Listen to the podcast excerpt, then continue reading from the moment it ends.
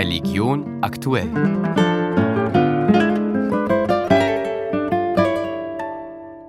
Vor fünf Jahren gab es im Vatikan auf Wunsch von Papst Franziskus einen Missbrauchsgipfel.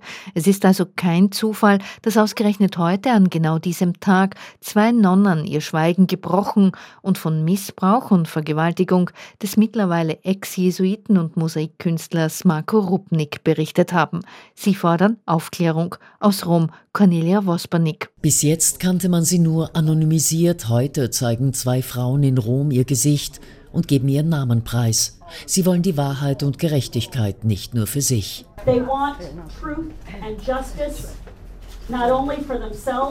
sondern auch für ihre ehemaligen Mitschwestern. Miriam Kovac war Sekretärin in der mittlerweile aufgelösten Gemeinschaft Loyola. 1994 trat sie aus, denn was sie gemeldet hatte, wurde unter den Teppich gekehrt. 20 von 41 Schwestern der Gemeinschaft seien missbraucht worden, auch sexuell. Eine von ihnen ist Gloria Branciani, die den Ordensgründer als Studentin in Rom kennengelernt hat. Sie schildert bei der Pressekonferenz, wie sie systematisch manipuliert und unter Druck gesetzt wurde. Rubnik habe sie vergewaltigt und in Anlehnung an die Dreifaltigkeit Sex mit einer weiteren Nonne verlangt. Als sie sich an Rubniks spirituellen Vater wandte, wurde ihr geraten, ohne Angabe von Gründen aus dem Orden auszutreten. Erst 2021 wurde sie im Vatikan gehört. Als danach nichts geschah, schrieb sie einen offenen Brief. Erst da gab es Konsequenzen für Rubnik, der auch ein bekannter Künstler ist und zahlreiche Kirchen ausgestattet hat. Nun wollen die Frauen volle Aufklärung über eine Dimension von Missbrauch, die im Vatikan weiterhin tabu ist. Die Diakonie kritisiert, dass es eine große Lücke bei der Versorgung von psychisch kranken Kindern gebe. Zwar sei die klinisch-psychologische Behandlung seit Jänner eine Kassenleistung, es gebe aber zu wenige kassenfinanzierte Plätze. Auch der Selbstbehalt bei Psychotherapie psychologischer Behandlung sei zu hoch, so Sozialexperte Martin Schenk. Der Ramadan, der Fastenmonat der Muslime, beginnt heuer am Abend des 10. März. In Jerusalem könnte die Lage eskalieren, denn Premier Benjamin Netanyahu hat angekündigt, dass er den Zugang zum Tempelberg in dieser sensiblen Zeit für Muslime beschränken will. Die Details sind noch unklar. Maria Hamer. Im Judentum, Christentum und im Islam gilt Jerusalem als heilige Stadt. Brennpunkt religiöser Spannungen ist der sogenannte Tempelberg in der Altstadt. Schon der Name ist Streitthema.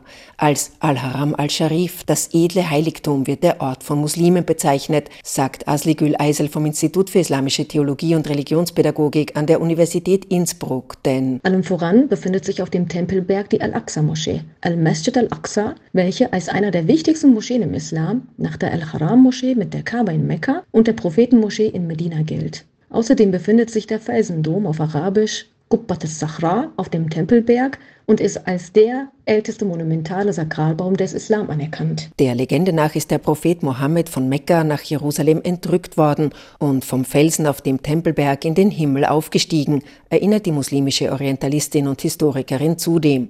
Im Jahr 637 wurde die Stadt von Muslimen erobert. Tatsächlich hatte Jerusalem bereits vor der islamischen Eroberung eine religiöse Bedeutung. In arabischer Sprache wird Jerusalem als Al-Quds bezeichnet, was die Heilige bedeutet. Dieses Ereignis wiederum festigte die islamische Präsenz und die Verbindung zu diesem heiligen Ort. Somit bleibt dieser Ort für Muslime bis heute von großer historischer und religiöser Bedeutung. Und vor diesem Hintergrund sind Zugangsbeschränkungen am Tempelberg gerade während des Ramadan-Monats besonders schmerzhaft für Muslime. Bereits seit Jahren versucht die islamistische Terrororganisation Hamas, sich als Verteidigerin dieser heiligen Stätte zu präsentieren. In Graz wird eine Gasse nach dem Gründer der Vinzi-Werke, Wolfgang Pucher, benannt. Das hat der Gemeinderat heute beschlossen. Pfarrer Wolfgang Pucher ist im Sommer überraschend gestorben. Und im Petersdom wird erstmals nach 250 Jahren der Bernini-Baldachin gereinigt. Zehn Restauratoren werden sich ans Werk machen. Bis Weihnachten soll das Kunstwerk dann in neuem Glanz erstrahlen. Im wahrsten Sinn des Wortes. Das war Religion aktuell, Ausgabe Mittwoch, 21. Februar, Redaktion Susanne Krischke.